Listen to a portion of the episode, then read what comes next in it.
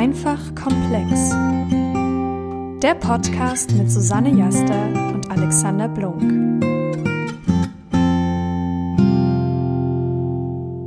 Grüße, hier ist Alex. Moin, hier ist Susanne.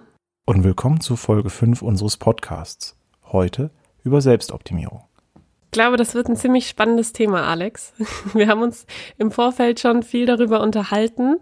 Es ist ein Thema, was man durchaus auch mit dir als Person verbindet. Leute, die dich kennen, habe ich so das Gefühl, den du erzählt hast, dass wir diese Folge heute machen, haben schon, hm, sagen wir, erwartungsvoll die Augen geweitet und sich darauf gefreut, was deine Meinung zu dem Thema ist. Ähm, und ich liebe dieses Thema auch total und ich glaube, dass wir durchaus unterschiedliche Ansichten haben. Ähm, wir haben schon ein kleines Vorabgespräch gehabt, um so ein bisschen das Thema auszuloten. Wahrscheinlich ist vieles relativ deckungsgleich, aber wir benutzen auch andere Begriffe.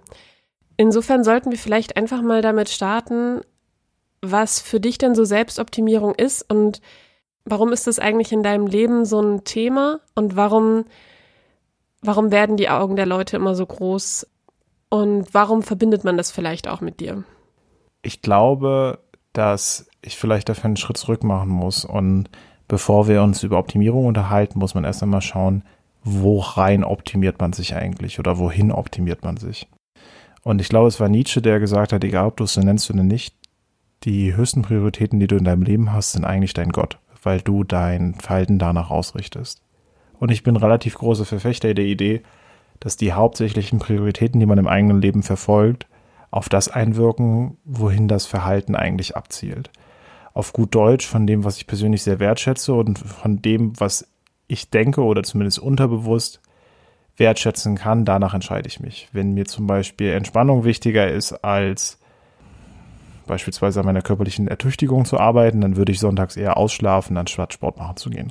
Und ich glaube, diese Prioritätenlisten finden in unserem Leben automatisch oder auch bewusst statt und es ist hilfreich, sich darüber Gedanken zu machen und sich zu reflektieren. Und in diesem Kontext beschreibt für mich Selbstoptimierung das Gegenteil von Fremdoptimierung.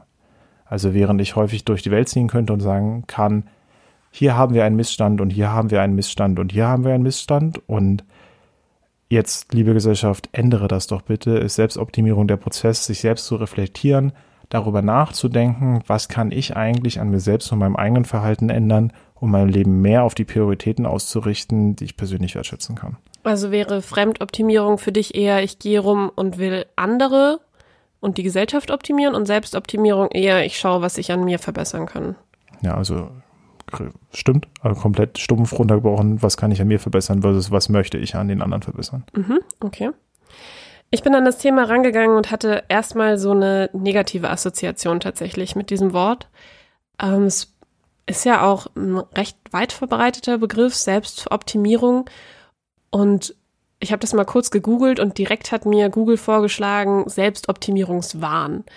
Also direkt irgendwie negativ besetzt, dieser Begriff. Ähm, ich finde, es ist ein super ökonomisierter Begriff, der echt viele Gefahren mit sich bringt. Und ich habe auch dein, deine Optimierung des Alltags ähm, sehe ich immer noch in manchen Punkten vielleicht kritisch oder würde ich anders machen aber halt nur auf den ersten Blick. Und das ist, glaube ich, das super Spannende daran, weil wenn man sich dieses Thema halt oberflächlich anschaut, deswegen denke ich, ist es auch ein super gutes Thema für uns, weil es eben eine Ebene tiefer wichtig ist, sich das anzuschauen. Wenn man nur oberflächlich schaut und denkt, die Leute rennen rum und wollen alles optimieren, dann ist es wirklich eine Form von Wahn, die irgendwie so ziellos wirkt und nicht, nicht gesund wirkt.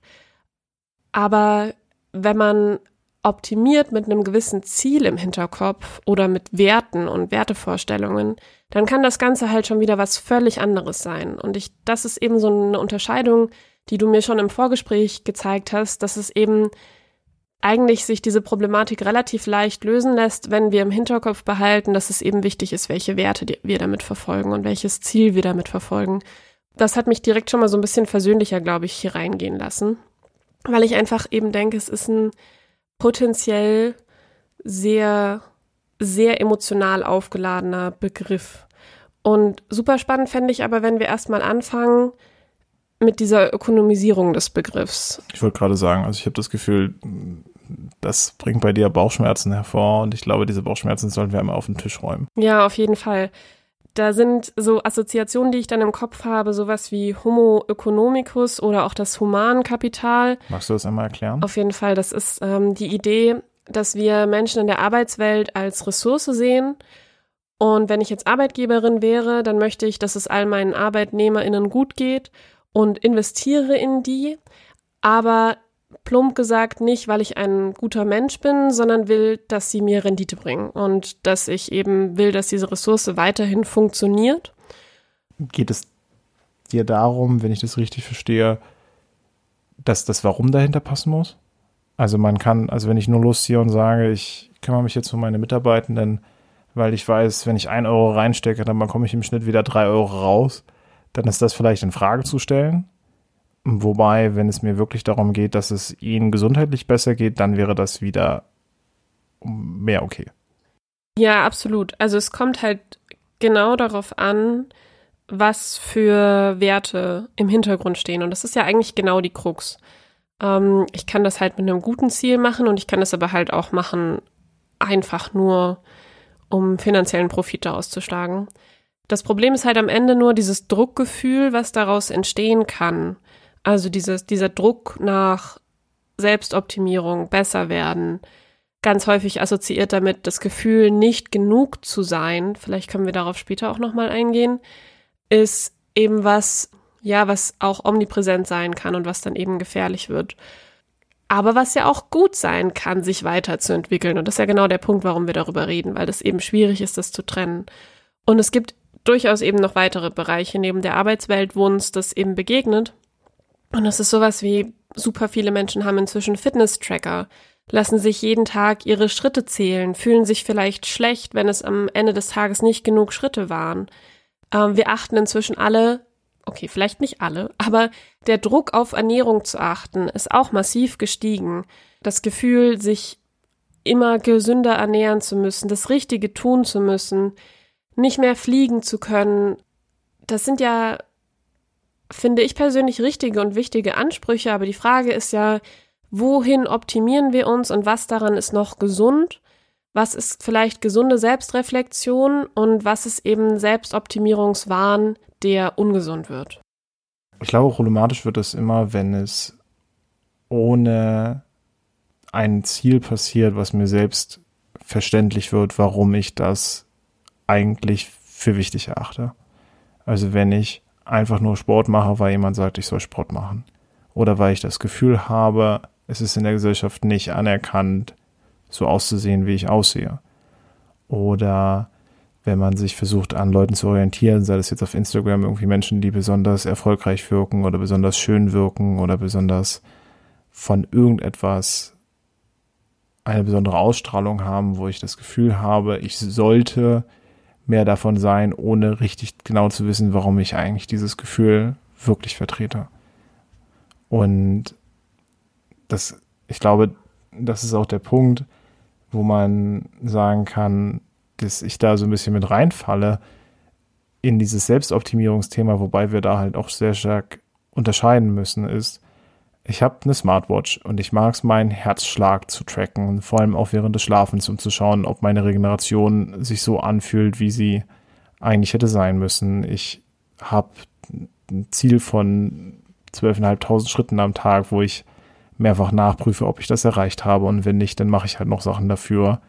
Ich tracke, wenn ich laufen gehe, das über eine App, um zu schauen, wie meine Entwicklung dort gewesen ist wenn ich in meinem Arbeitskontext schaue, dann habe ich da eine Menge KPIs, also Key Performance Indicator, um zu prüfen, wie meine Entwicklung gewesen ist für die letzten Wochen, Monate, Jahre. Wenn ich mir anschaue, wie ich meinen Sport mache, dann schaue ich auch da, wie sind die Entwicklungen, also jetzt nicht an Gewicht oder ähnlichem, sondern einfach durch äh, Augenmaß nehmen, aber halt schon relativ viel an der Stelle optimierend, weshalb auch dieser dieser Wunsch nach Selbstoptimierung auf jeden Fall da ist. Und ich denke eher, dass wir uns darüber unterhalten sollten, woher die Wünsche und Ziele überhaupt kommen und wie sowas anfängt. Mm, okay, also das heißt, für dich sind es schon Sachen, auf die du eigentlich täglich achtest und die dich jeden Tag in deinem Alltag begleiten. Kannst du irgendwie noch sagen, woher das kam, wann das angefangen hat? Kam das aus dir heraus? Kam das von außen? Und hat sich das jemals irgendwie auch schlecht angefühlt, das zu machen? Okay, da muss ich jetzt einen kleinen Moment ausholen. Also, wenn ich in meine, wenn ich in meine Geschichte zurückgehe und mir überlege, wann das gestartet hat, dann muss ich erstmal zurückgehen, was, was die Ursache dafür vielleicht gewesen ist. Also als ich so vier war, ist mein Dad an Krebs gestorben und als wir sieben war, oder als ich sieben war, sind wir dann aus Brandenburg zu meinem neuen Stiefdad nach Schleswig-Holstein gezogen, in die Nähe von Kiel. Und dort war ich, also so, wenn ich, wenn ich das so nachträglich betrachte, hatte ich wahrscheinlich zwischen sieben und elf, als wir da hingezogen waren. Ich hatte relativ wenig Freunde. Ich habe mich relativ mistig gefühlt, sehr, sehr, sehr, sehr oft und sehr dauerhaft.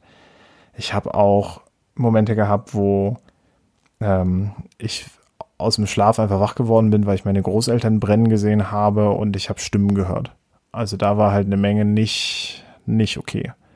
Und als ich dann eingeschult wurde in, in das Gymnasium in der fünften Klasse, das müsste so mit elf oder zwölf gewesen sein, war mein Spitzname auch der fette Harry Potter. Den hatte ich auch, glaube ich, verdient. Ich hatte eine echt komische Hornbrille, war ein fetter Streber und das war und konnte mich nicht gut ausdrücken. Also ich habe schon immer viel geredet, aber ich habe dabei nicht viel ausgesagt.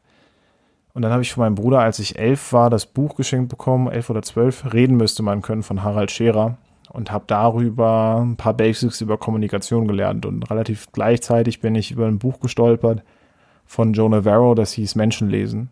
Und so bin ich über die Grundzüge von Kommunikation überhaupt gestolpert und habe gemerkt, was die eigene Art und Weise, wie ich meine Worte formuliere, für einen Einfluss darauf hat, wie andere Menschen mit mir umgehen.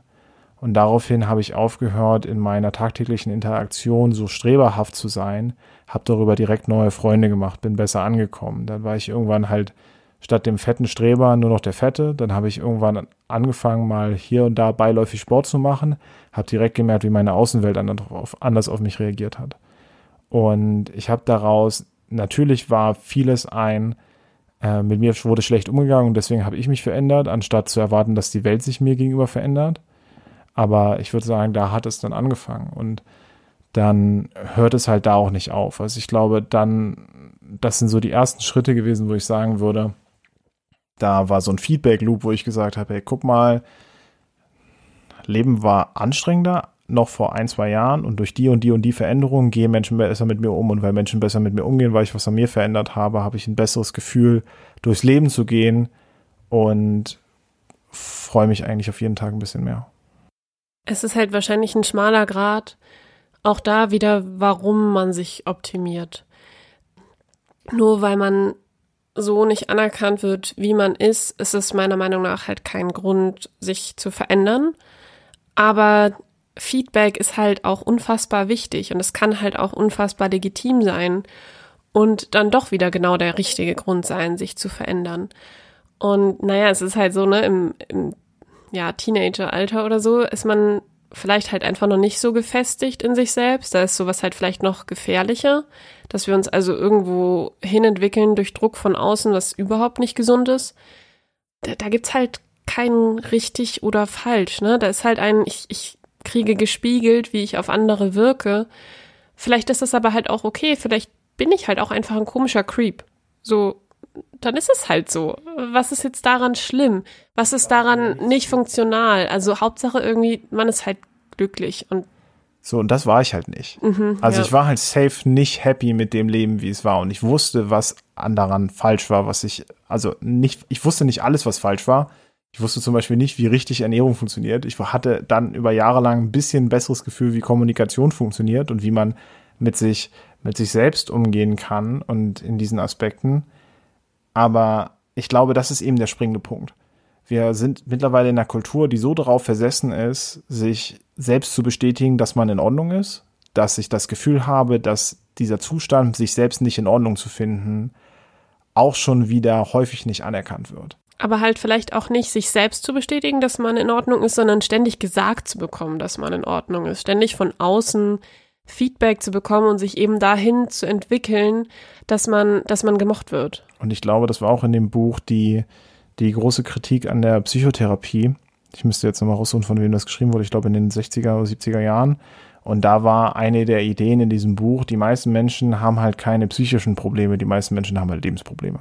Also so 90 Prozent der Leute, die in der Therapie gehen, haben einfach Struggle in ihrem Alltag, weil sie Probleme haben, Menschen anzusprechen, weil sie das Problem haben, dass sie sich an der und der und der Stelle halt nicht selbst mögen.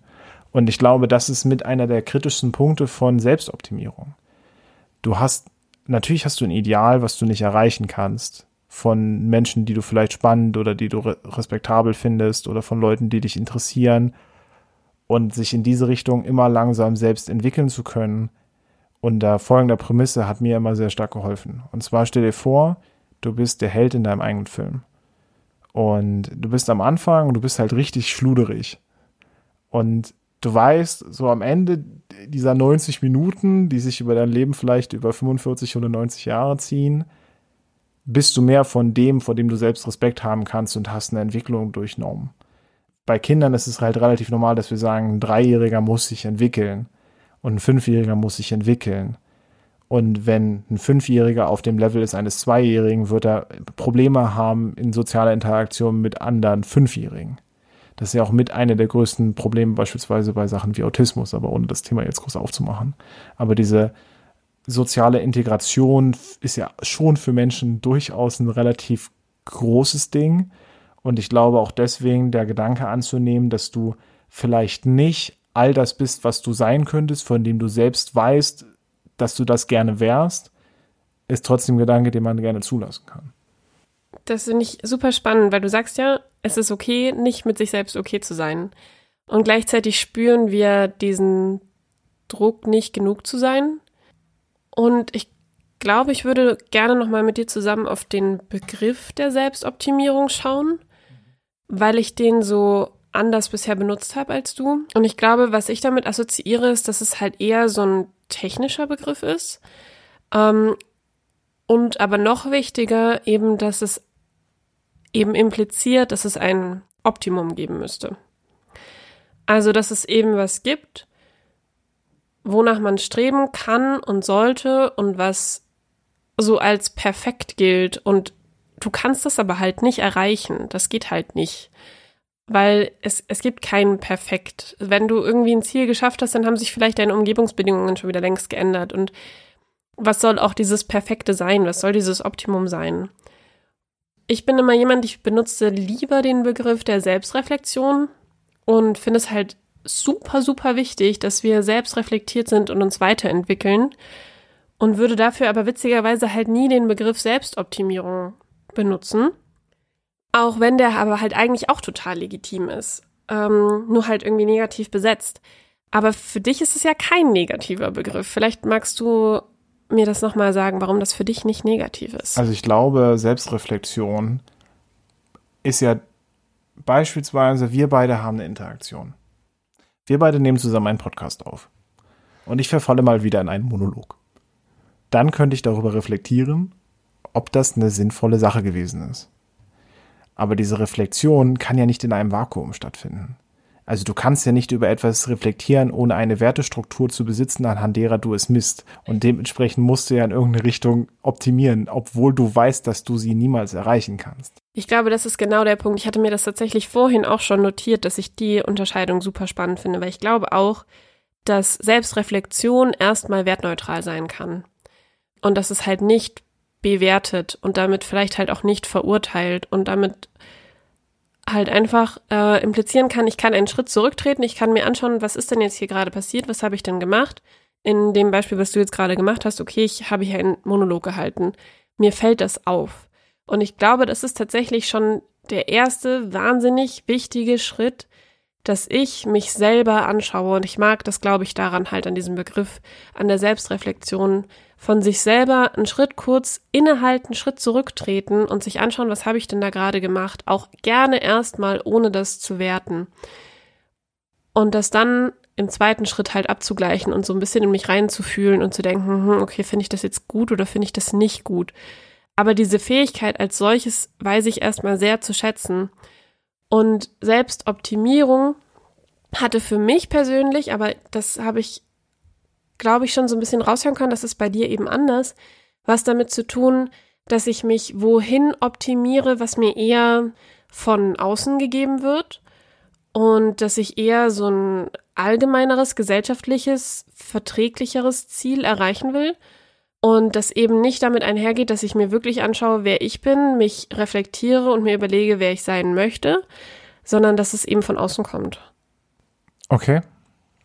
Aber ich glaube, anyhow ist halt diese Unterscheidung super wichtig in etwas schon bewerten oder etwas halt erstmal einfach nur sich anschauen. Aber ich glaube, das ist dann eher so Selbstbeobachtung. Für mich hat Reflexion zwei Ebenen. Und zwar, du betrachtest dich selbst und dann passiert irgendwas. Also ich würde einem Menschen, der schon mitbekommen, was er gerade tut, aber das nie Einfluss auf seine oder ihre Entscheidung hat, nicht als sehr reflektierten Menschen bezeichnen. Mhm, ja, das stimmt, da würde ich dir zustimmen. Also ich glaube, dass nur mitbekommen, dass ich da gerade Mist gebaut habe. Und dann einfach lustig weiterlaufen. Ja. Das ist vielleicht nicht das reflektierteste Verhalten der Welt. Weshalb ich sagen würde, also Selbstreflexion kann ich, kann ich mit, kann ich mitgehen, aber das besteht dann aus den beiden Aspekten. Selbstbeobachtung und dann Selbstoptimierung.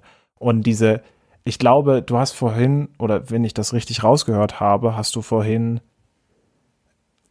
gesagt, es gibt so ein Ideal und das kann man nicht erreichen. Und das wirkte eher wie als wäre das ein Problem. Mhm.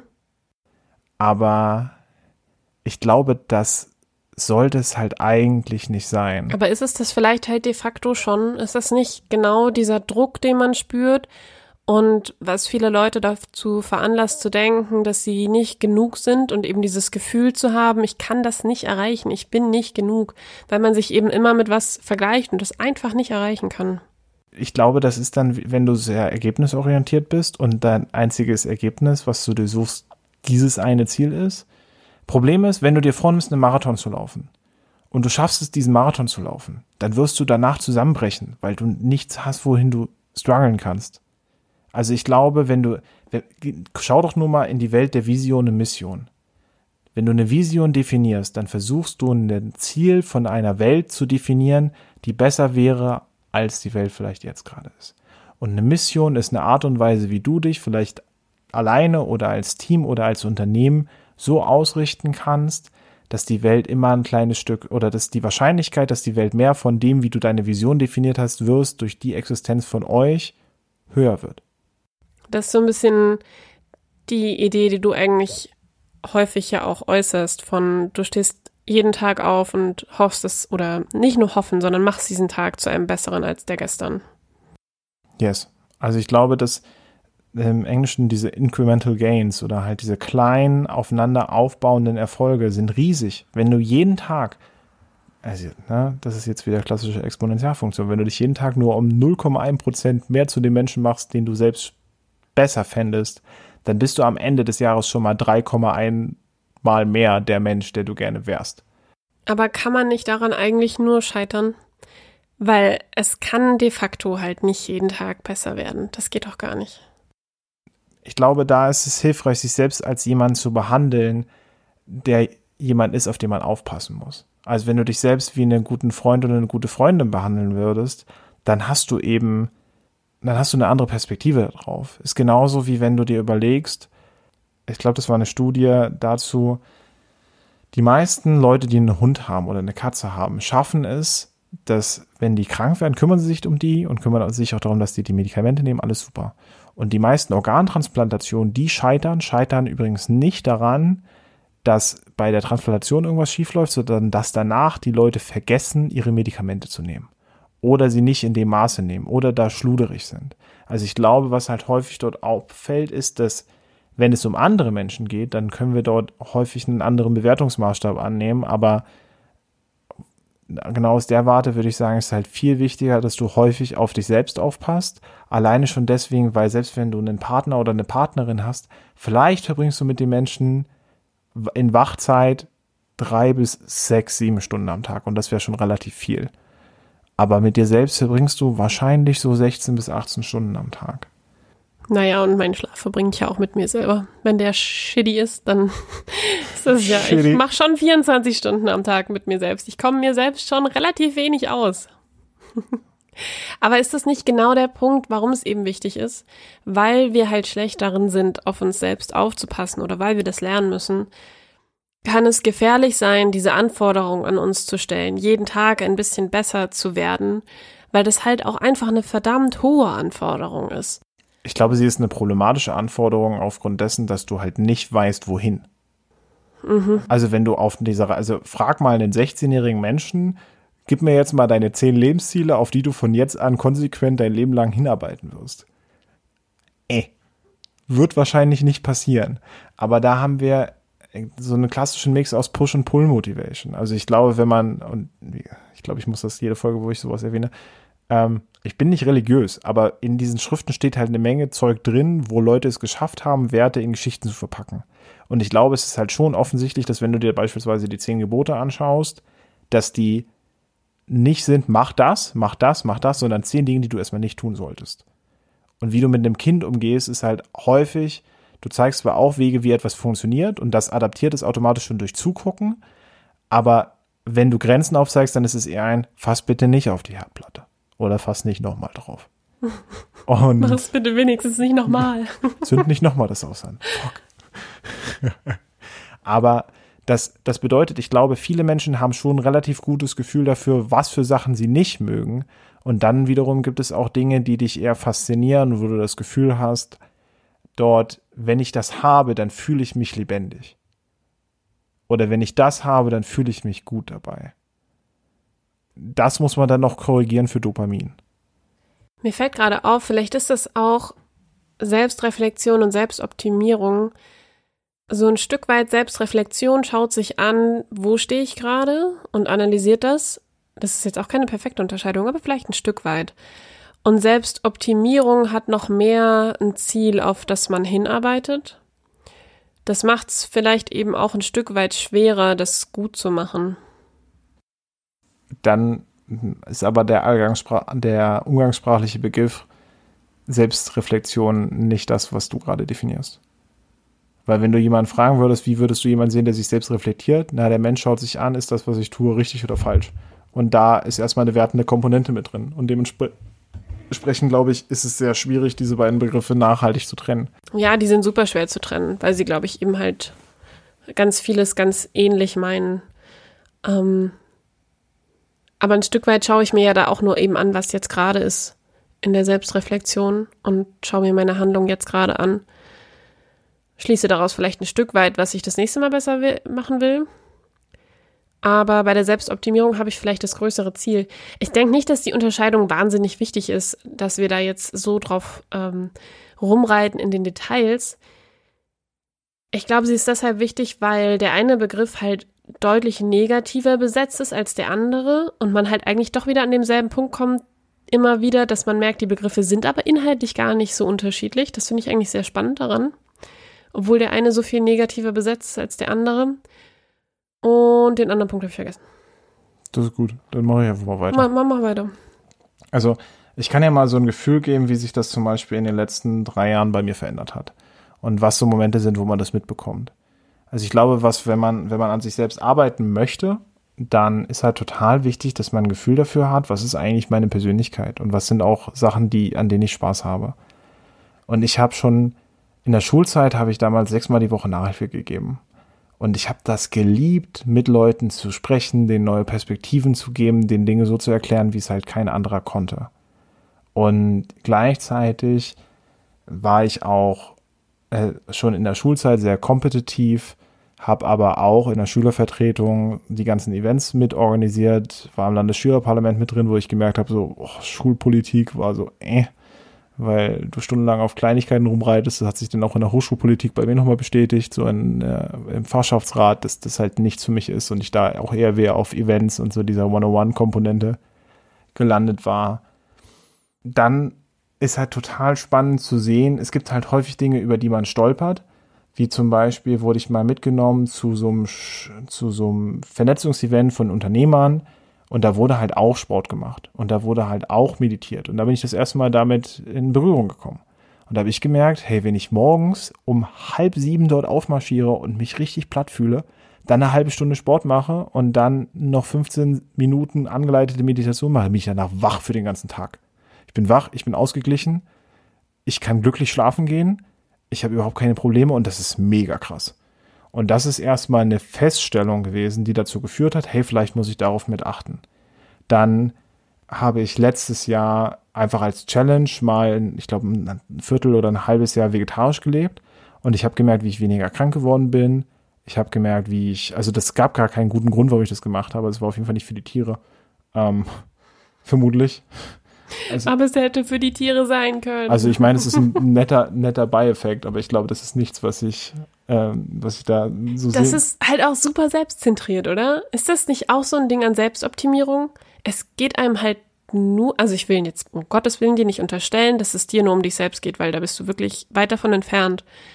Aber kann das nicht ein negativer Side-Effekt sein von Selbstoptimierung? Na, ich glaube zum Beispiel, dass es mir halt um andere geht und deswegen jede Art von Selbstoptimierung auch darauf hinausläuft, wie es anderen besser geht. Und das liegt wahrscheinlich auch daran, dass ich ein hochverträglicher Mensch bin. Wenn ich niedrig verträglich wäre, dann wären mir halt andere Menschen eher so, äh, und dann wäre jede Art von Wettkampf, die ich suchen kann, die ich gewinnen kann, für mich halt eine Art und Weise, wie ich mich dahin selbst optimieren kann. Sollte man das judgen? Wahrscheinlich nicht. Also wahrscheinlich gibt es soziale Grenzen, die wir als Gesellschaft teilweise mitgestalten können, aber eher auf einer Individuumsebene, wie wir darauf einen Einfluss haben können. Aber erstmal so von der Idee her war halt für mich, hey, ich kann mehr von dem coolen Shit am Tag machen. Ich habe eine Stunde mehr Energie.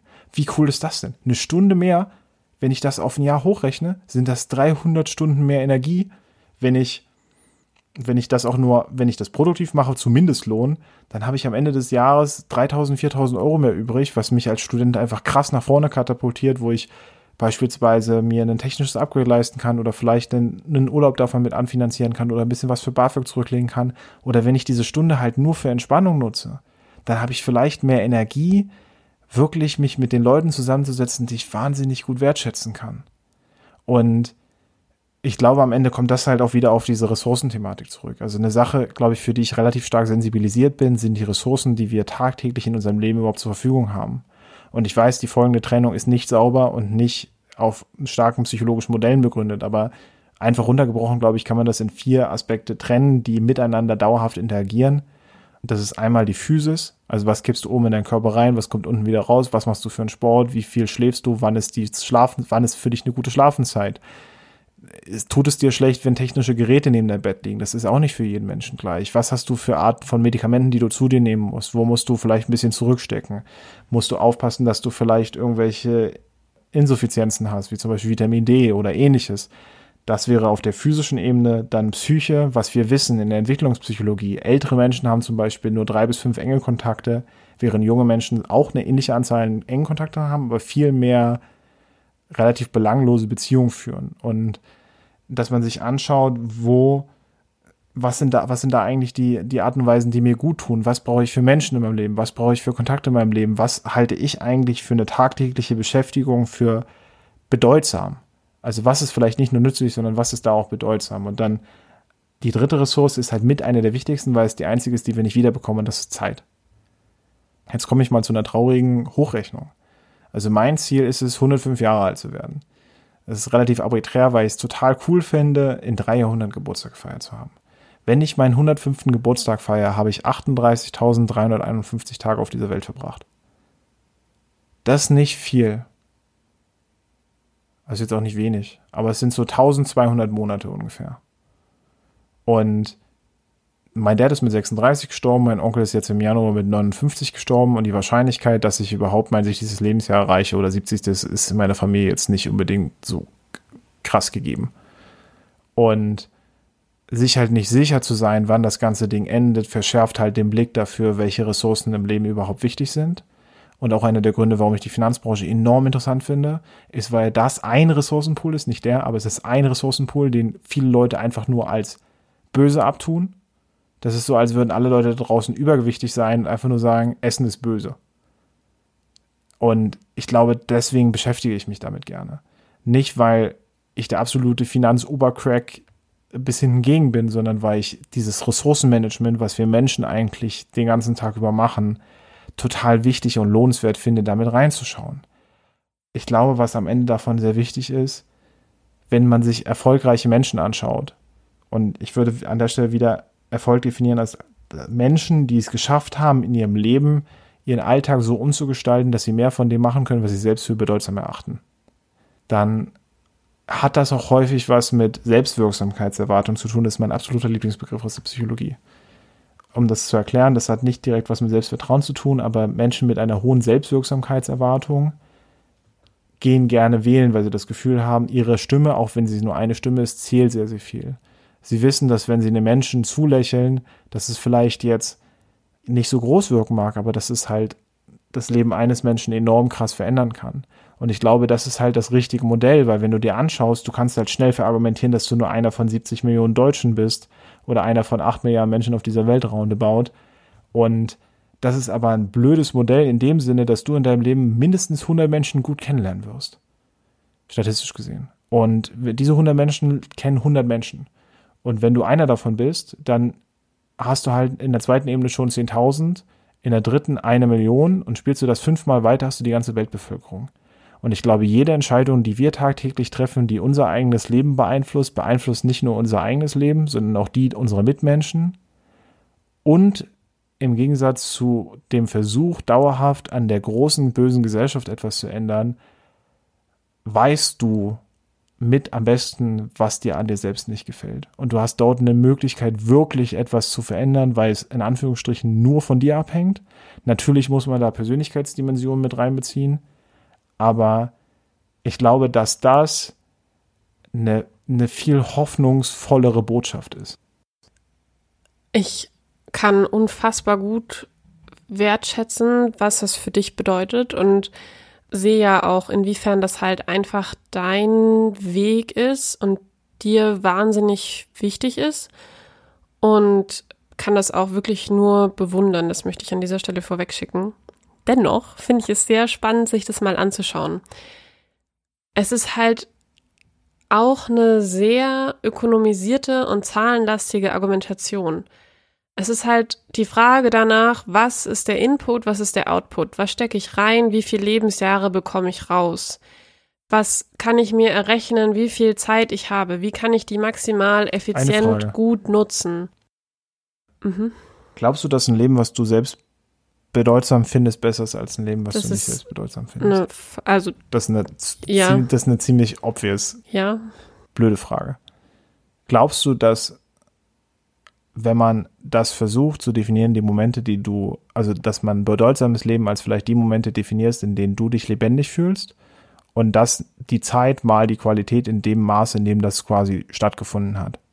Dass das annäherungsweise quasi diese Bedeutsamkeit, Bedeutsamkeitsmomente darstellen kann.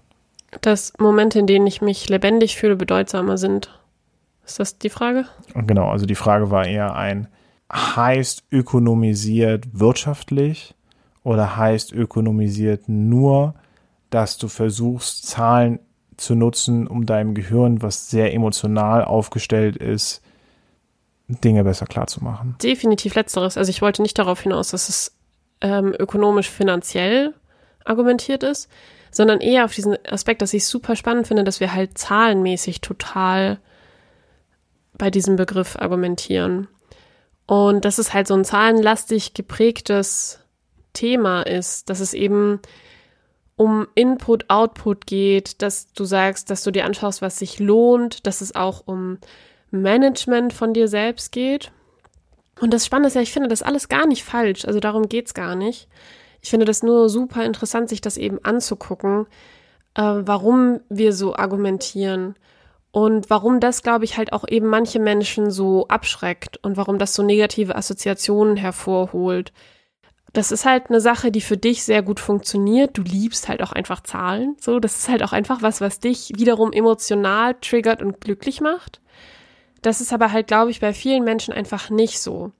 Ich denke einfach, dass viele Menschen auf einer anderen Ebene glücklicher sind, als wenn sie sich die Dinge vorrechnen und das deswegen eher als schwarz-weiß Zahlen gebracht oder in Zahlen gepressten Druck empfinden, als als als Chance vielleicht, das so zu greifen, so vielleicht sogar einfach in Zahlen zu greifen, dass man was daraus machen kann. Und ich glaube, daraus entsteht ein Stück weit eben auch dieser, dieser Druck, den wir spüren, der vielleicht dann wenig Raum noch lässt für anderes. Ich glaube, dass die Altenpflegerin, die nach ihrer Frühschicht noch in der Suppenküche arbeitet, wahrscheinlich nicht am Tag zählen wird, wie viele Leute ihr zugelächelt haben. Und ich glaube, dass sie sich. Vielleicht unterbewusst? Vielleicht, vielleicht unterbewusst. Was wieder ein Argument dafür wäre, dass es nicht schlimm wäre. Und, aber ich glaube, es muss nicht aktiv passieren. Aber wenn es das ist, was sie erfüllt, wo sie das Gefühl hat, damit mache ich einen Unterschied. Und ich weiß, es ist hart und irgendwie körperlich, weiß ich auch nicht, wie lange ich das durchhalten kann, aber ich finde das, ich, ich finde das total wichtig, dass ich das machen kann. Also ich glaube, dass du musst es ja nicht auf eine Zahlen, Daten, Faktenebene bringen. Du musst es ja nicht tracken mit Zahlen. Das ist nur eine Art und Weise, wie du es machen kannst. Du kannst es auch über einen Daumen peilen, du kannst es einfach an Gefühlen. Aber das ist halt eine weit verbreitete Methode und das ist ja genau das, was passiert, wenn ich Schrittzähler habe und wenn ich Likes zähle und Okay, dann müssen wir, also ich glaube, dass ein Schrittzähler besser misst, wie du deine Fitness bewegst ähm, oder eine höhere Wahrscheinlichkeit, das zu machen, als dass Likes wirklich gut darstellen, wie sehr dich Leute mögen. Und also um da, ich glaube nämlich, deswegen habe ich versucht vorhin, und das habe ich dort anklingen lassen, ich glaube, wir müssen für Dopamin korrigieren. Und ich glaube, Dopamin ist eine ziemliche Bitch. Also es ist so mit das größte Glückshormon, was wir in unserem Körper haben. Und das Problem ist, dass unser Gehirn dort eigentlich nur eins oder null kennt. Also entweder Momente, in denen das ausgeschüttet wird, das passiert zum Beispiel, wenn wir richtig geiles Essen essen oder wenn wir, ähm, wenn wir Videospiele spielen oder wenn wir masturbieren oder wenn wir irgendein Glücksgefühl auch beim Sport haben oder bei der Arbeit oder ähnliches, nur in verschiedenem Maße. Und es gibt Dinge wie zum Beispiel Social Media, Instagram, wie, wie viele Videospiele, wie auch andere Sachen, die halt deutlich besser dahin optimiert sind, Glückshormone auszuschütten. Und die deinen Kopf, weil dein Kopf nämlich bei Dopamin nicht den Kontext mit einbezieht, sondern nur sieht, hey, ich bin hier gerade happy. Und dann sagt, hey, ich war doch da happy und ich möchte gerne mehr davon. Best, das beste Beispiel ist Leute, die anfangen, Alkohol zu trinken. Am Anfang ist es lustig und du bist super happy, dass du gerade angefangen hast, Alkohol zu trinken und da gibt es einen riesigen Dopaminausstoß und danach musst du immer mehr Alkohol zu dir nehmen, damit du denselben Effekt an Glückshormonen wiederbekommst, weshalb, also was mit dazu führt, dass Leute genatscht werden von Alkohol als Droge an sich, sich ins Koma zu saufen, weil das halt dann immer noch ein Stück glücklicher macht. Und ich glaube, dass das eben ein großes Problem ist. Ich denke, dass eine Gesellschaft, die wir uns gebaut haben, in der alles darauf hindeutet, dass du wie so eine Laborratte Dopaminausstöße bekommst, auch dazu führt, dass ich glaube, es waren 30 Prozent aller Männer Porno, pornoabhängig sind beispielsweise. Ich glaube, dass das einen großen Teil macht, warum viele Leute bei Videospielen hängen bleiben. Ich habe mein Leben lang gezockt und ich habe es geliebt. Ich habe mehrere Jahre WoW kompetitiv, äh, nicht kompetitiv, nein, wir waren immer scheiße, aber so WoW gespielt. und ich habe halt irgendwann gemerkt, dass ich die Sachen, die ich in dem Videospiel toll fand, halt auch im realen Leben wiederfinden konnte. Also irgendwie Leute zu, anzuleiten, dort Unterstützung zu leisten, dort Humor mit reinzubringen, die Moral oben zu halten, hier und dann dort an Ressourcen zu arbeiten, Calls zu machen, zu sagen, hey, lass uns doch mal das machen, das machen, das machen. Und dass das eine nachhaltigere Strategie ist. Und wir hatten ja schon beim letzten Podcast darüber gesprochen, dass an sich happy zu sein oder dauerhaft happy sein zu wollen, kein also keine notwendigerweise nachhaltige Strategie darstellt. Und ich glaube, dass deswegen auch der Vergleich zwischen dem Schrittzähler und dem Likes bei Instagram zumindest eine sehr, eine sehr gefährliche Analogie ist. Okay, dann mal noch eine andere Frage. Wo ist in deiner Wahrnehmung von Selbstoptimierung Platz für Tagträumen, dumm aus dem Fenster schauen, über eine Blumenwiese hüpfen, um das jetzt mal furchtbar kitschig zu formulieren. Wo ist der Platz dafür, einfach mal richtig hart unproduktiv gewesen zu sein? Und damit auch eigentlich nicht glücklich zu sein, aber irgendwie gehört das doch dazu. Das ist kein, für mich ist Leben kein stetiges Bergauf. Das ist nicht, ich stehe jeden Morgen auf und es ist ein Stückchen besser als gestern, sondern ja, heute ist ein Tag, der ist besser. Dann ist übermorgen wieder ein Tag, der ist vielleicht ein bisschen schlechter und so pendelt sich das immer ein und das ist nicht linear, sondern das ist halt vielleicht so ein bisschen schwankend, hoffentlich mit einer Tendenz, dass es besser wird. Wo ist der Raum, wenn wir so auf Selbstoptimierung schauen für die Zeiten, für die Tage, für diese Schwankungen, die halt einfach schlechter sind als die Tage davor, wo es uns schlechter geht und wo wir diesen Raum brauchen oder wo es gar nicht darum geht, dass es schlechter ist, aber halt vielleicht einfach nicht so produktiv, einfach tagträumend. Überall. Also wenn ich mir anschaue,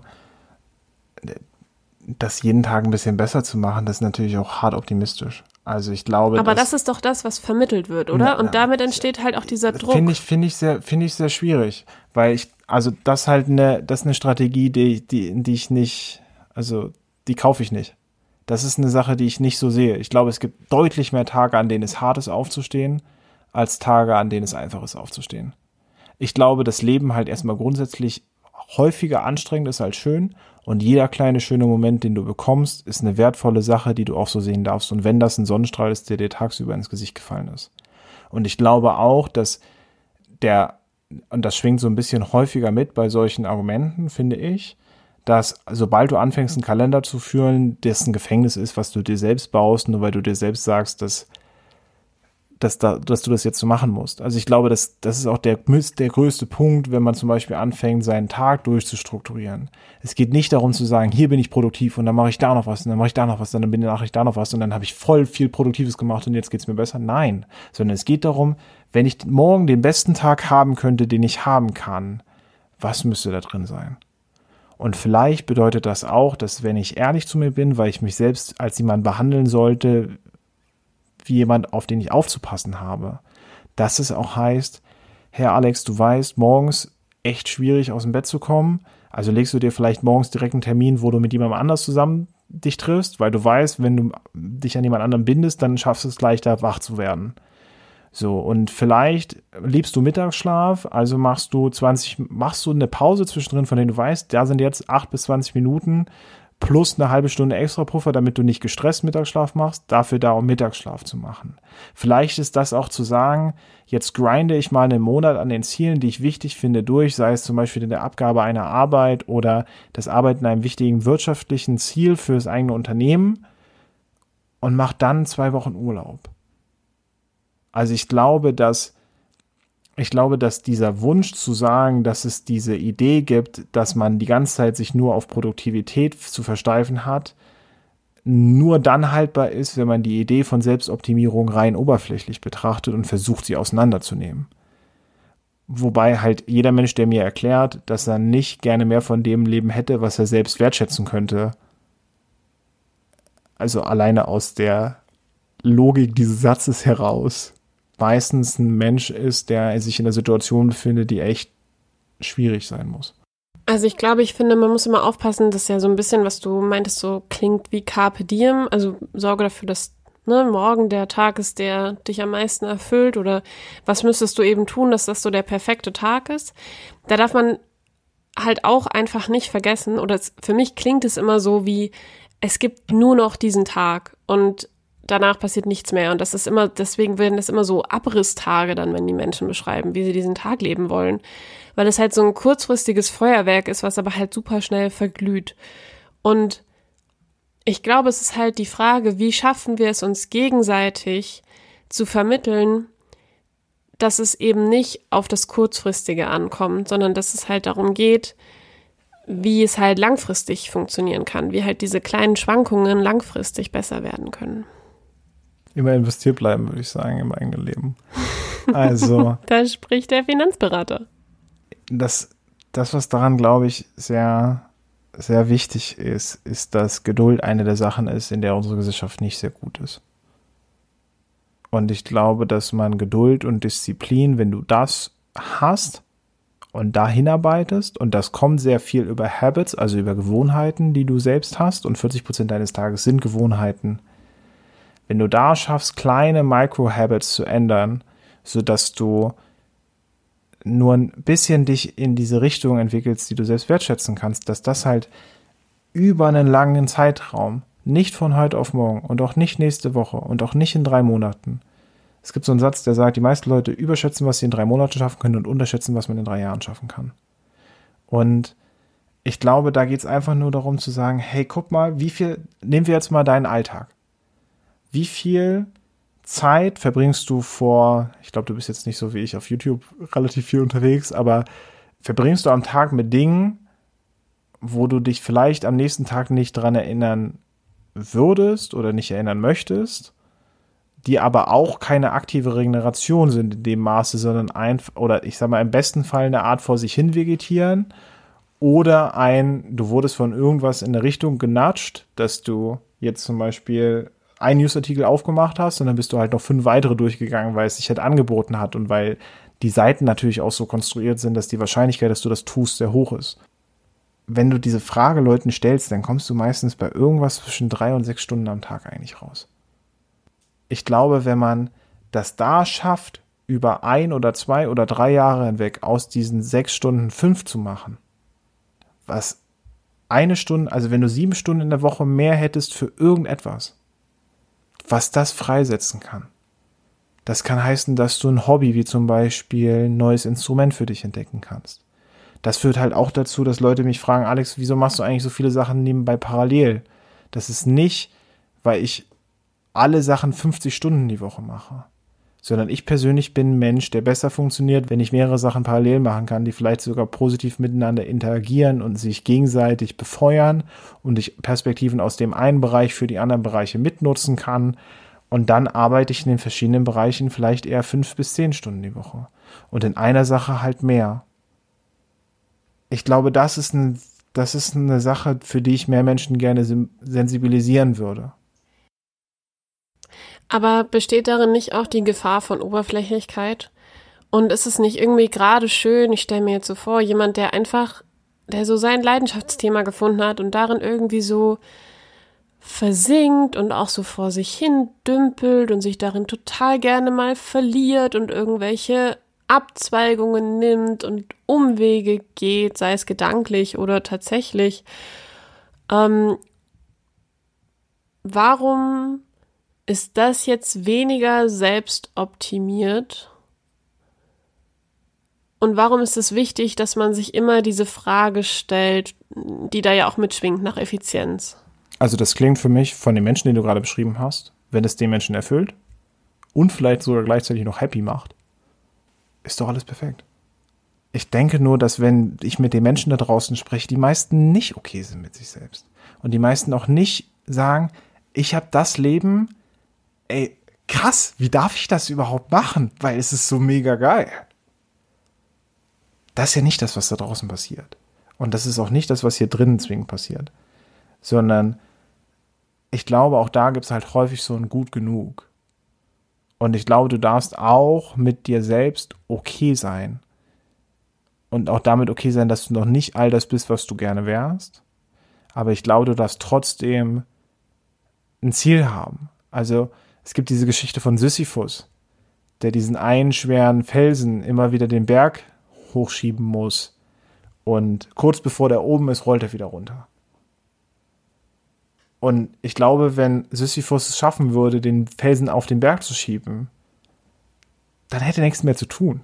Also wenn man sich anschaut, Leute, die, also zum Beispiel in der Unternehmenswelt, Menschen, die in Anführungsstrichen durch sind mit ihrem Leben, und dann sagen, boah, jetzt kaufe ich mir ein lebenslanges Ticket bei irgendeiner Airline, Jets hätte durch die ganze Welt und besauf mich an jedem Strand, den ich finden kann, mit Bahama Mama. Entweder die sterben oder kommen nach spätestens so ein bis drei Jahren wieder dazu zurück, was sie vorher gemacht haben, weil es halt nie um das Geld ging. Sondern häufig ging es bei den Leuten darum, weil 60 Prozent aller Leute, die 30 Millionen oder mehr US-Dollar zum Beispiel besitzen, self-made sind, dass sie den Prozess geliebt haben. Dass sie es geliebt haben, morgens aufzustehen und für irgendwas richtig hart zu grinden. Und das heißt nicht, dass jeder Mensch so drauf sein muss, aber das heißt schon mal, dass darauf zu achten, was du selbst,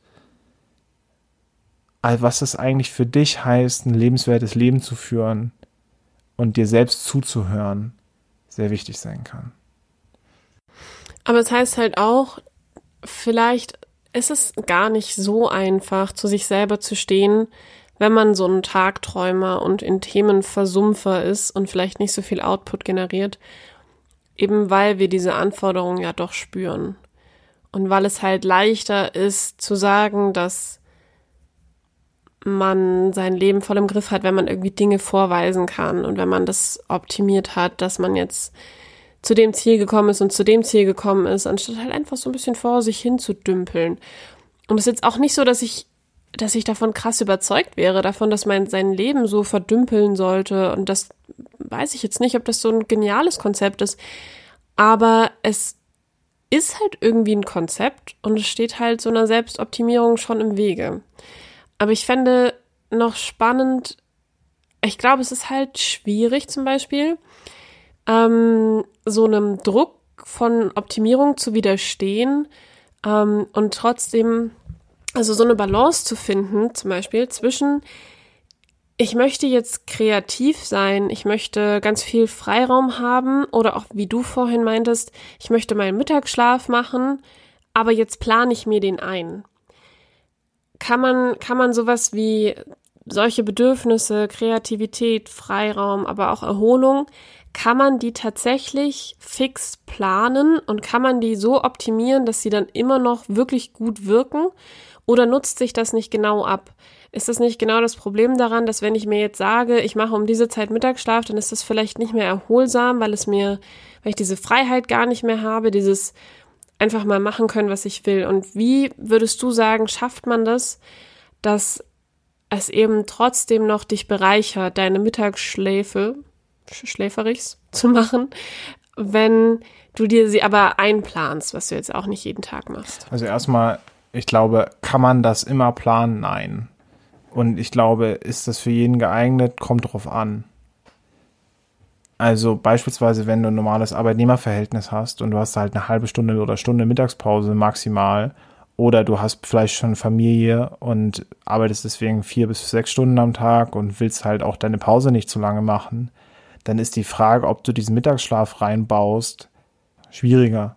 Aber dann wiederum ist das wahrscheinlich nicht deine höchste Priorität dann in diesem Moment.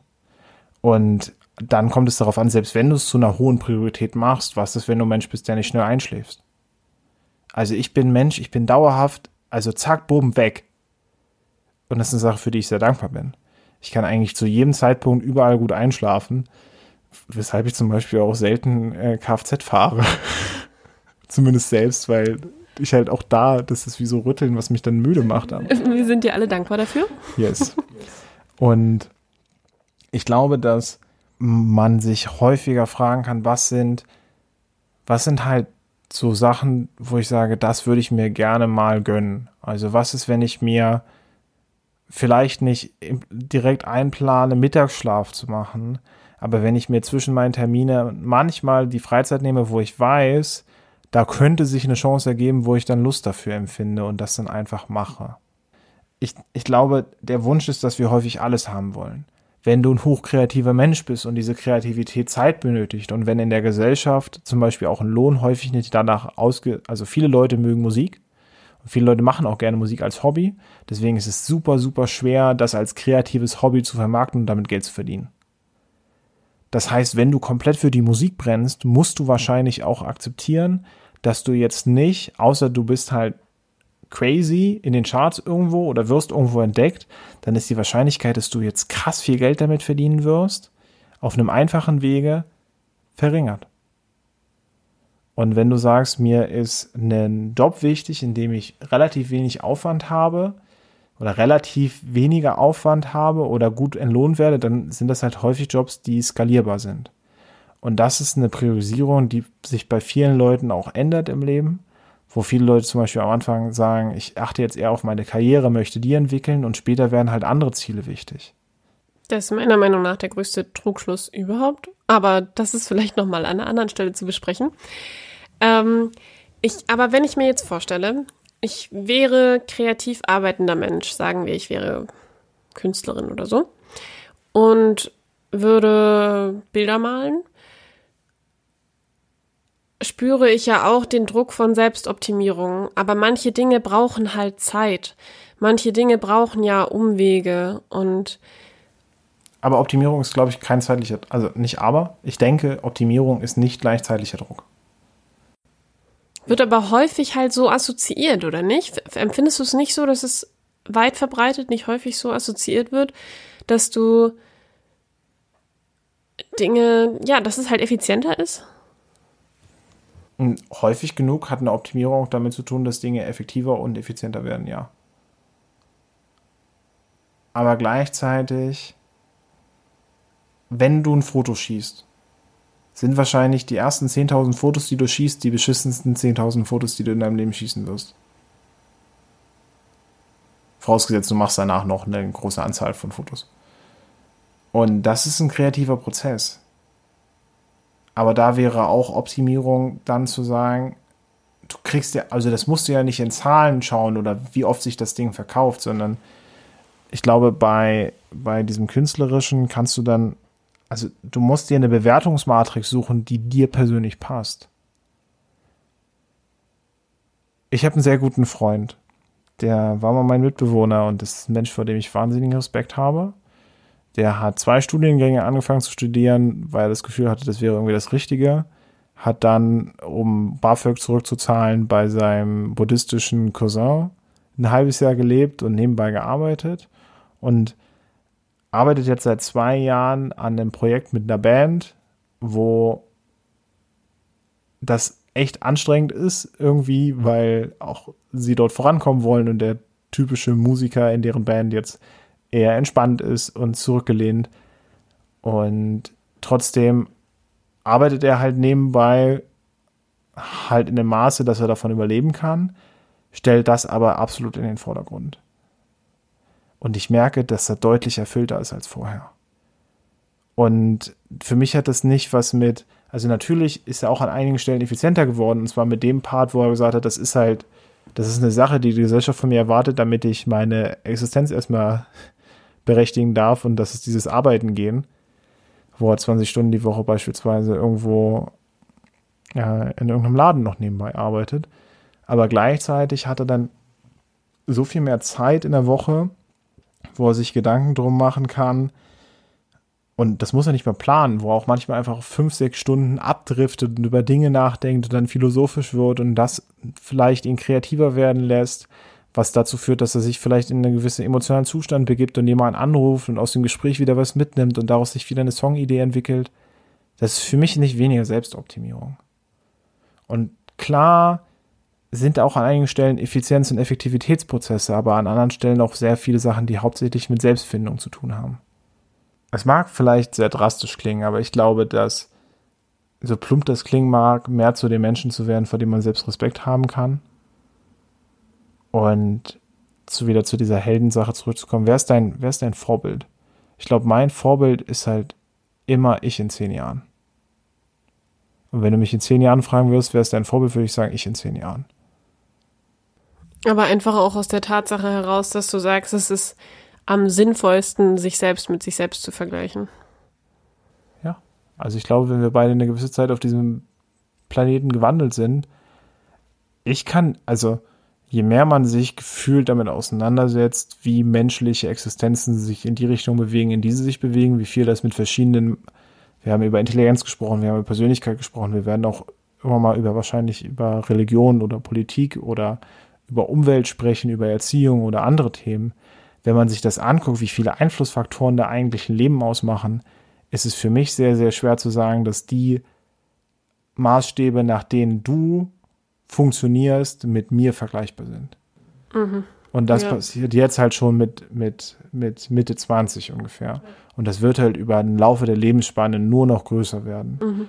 Und ein Mensch, mit dem ich mich halt immer vergleichen kann, bin ich selbst. Mhm. Aber ich glaube, deswegen ist es gerade so wichtig, dass wir Selbstoptimierung nicht als die Bratpfannenlösung nehmen, die wir halt auf alles draufhauen und sagen, optimier dich, werd besser, werd vor allem eben als Bratpfannenlösung in diesem ökonomischen Sinn, den ich halt einfach immer noch wahrnehme als relativ weit verbreitet. als zu kurz gedacht und dass ich halt einfach glaube, wenn wir es eben als Bratpfannenlösung, als zu kurz gedachte Lösung nehmen, dann ist das nicht zielführend. Dann ist das nicht, nicht so, wie es sein sollte. Nicht, was dieser Begriff eigentlich an Potenzial mitbringt. Und ich glaube, wenn wir halt jetzt was gesehen haben, dann ist es, dass da super viel Potenzial drin steckt und dass es aber halt wichtig ist, das mit den richtigen Werten, mit den richtigen Gedanken im Hinterkopf zu haben ähm, und auch für sich selber immer wieder zu hinterfragen, ist das jetzt mein Weg, den ich gehen möchte?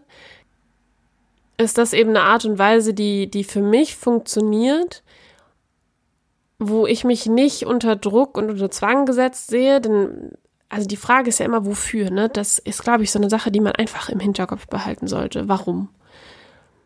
Mache ich das jetzt, weil mir mein Arbeitgeber, meine Arbeitgeberin sagt, du musst jetzt aber halt einfach mal schneller werden in dem, was du tust? weil wir wollen alle mehr Geld verdienen. Kann ich sagen, ja, das teile ich als Wert, das mache ich mit. Oder sehe ich das als Chance, irgendwie halt auch besser zu werden in den Dingen, dann kann ich das auch mitmachen. Oder teile ich das halt gar nicht, dann, ja, hinterfrage ich das vielleicht. Wo sind die Sachen, die uns mehr Schmerz zufügen und eigentlich dafür sorgen, dass wir unglücklicher werden und uns in einen Selbstoptimierungskäfig setzen und uns ganz viele Grenzen und Regeln dadurch aufbürden, die gar nicht nötig sind, weil sie uns eigentlich ganz viel Raum nehmen und wo sind es aber halt auch total wichtige Sachen, die halt einfach langfristig wichtig sind, vielleicht kurzfristig nicht ganz so toll sind, aber langfristig einfach wichtig sind, damit wir bessere Menschen werden. Ähm, aber es sollten die Dinge sein, die uns kurzfristig gut tun oder zumindest nicht schlecht tun und vor allem aber halt langfristig gut tun. Denn Sachen, die uns nur kurzfristig gut tun, die sind halt in der Regel keine, keine Selbstoptimierung, kein Lob von außen wert. Und vielleicht können wir damit auch schließen. Ich habe lange Zeit darüber nachgedacht, was verschiedene Definitionen von Glücklichsein bedeuten. Und früher dachte ich immer, es geht im Leben darum, glücklich zu sein. Dann habe ich irgendwann versucht, diese Definition zu erweitern mit, es geht im Leben auch darum, möglichst häufig glücklich zu sein. Und ich glaube, wir haben schon häufiger besprochen, dass diese Idee von glücklich sein nicht, nicht so ganz funktioniert, weil zwischenzeitlich war es dann, heute etwas tun, was ich gestern noch nicht getan habe, damit ich morgen glücklich sein darf, als ich heute bereits gewesen sein durfte. Diesen Satz muss man erstmal verstehen. Drei Jahre diesen Satz leben, bevor man ihn überhaupt verstanden hat. Und ich glaube, mittlerweile ist es eher ein heute etwas tun, was ich gestern noch nicht getan habe, damit ich morgen das Gefühl haben kann, ein noch bedeutsameres Leben führen zu dürfen. Und wenn dabei gleichzeitig noch Glück entspringt, dann ist das was wahnsinnig Schönes. Das ist vielleicht eine Sache, auf die man nicht dauerhaft einen Anspruch hat, aber die sehr wichtig werden kann. Ich merke gerade, wie so mein, mein, mein Kopf ist mega hart am Kochen und ich könnte, glaube ich, noch drei Stunden darüber weitersprechen. Und mhm. erstmal danke, dass wir das, dass wir das Thema mal mit aufnehmen konnten.